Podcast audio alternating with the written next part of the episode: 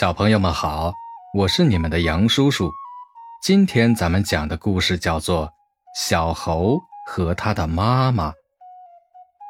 小猴子聪聪长大了，这天，猴妈妈对聪聪说：“孩子，你已经长大了，不能老是和妈妈生活在一起。从今天起，妈妈就会和你分开住，你要照顾好自己，知道吗？”小猴聪聪很是不舍，但是他没有办法，自己总不能老是依靠着妈妈，这样别人看见了该笑话他了。于是回答妈妈说：“妈妈放心吧，我会自己照顾好自己的，我还会经常去看您的。”说完，猴妈妈就离开小猴，到旁边不远处。重新做了一座房子。聪聪现在单独住在一棵树上。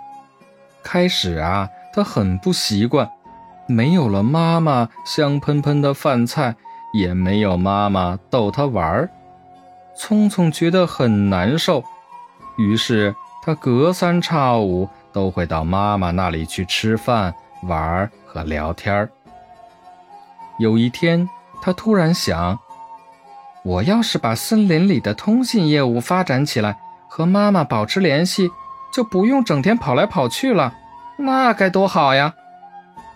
聪聪说做就做，他马上就开了一家邮递公司，聘请了十只小信鸽负责收发信件。很快，邮递公司的业务不断增加，十只信鸽都忙不过来了。于是，聪聪又聘请了十只鸽子，还是供不应求，惹得客户们满腹怨言。没办法，这些信鸽都是一根筋，每次只给一个固定的地方送信，不管聪聪怎么说，都不肯同时给多个客户送信，把聪聪气得不行。你想啊。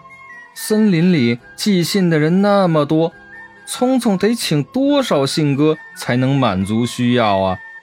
哎，没办法，聪聪只好关掉了邮递公司，又开了一家电话公司。他请工程师黑蜘蛛叔叔负责拉线，给每家每户安装了电话。小朋友们，今天我们的故事先讲到这儿，明天。我们接着讲。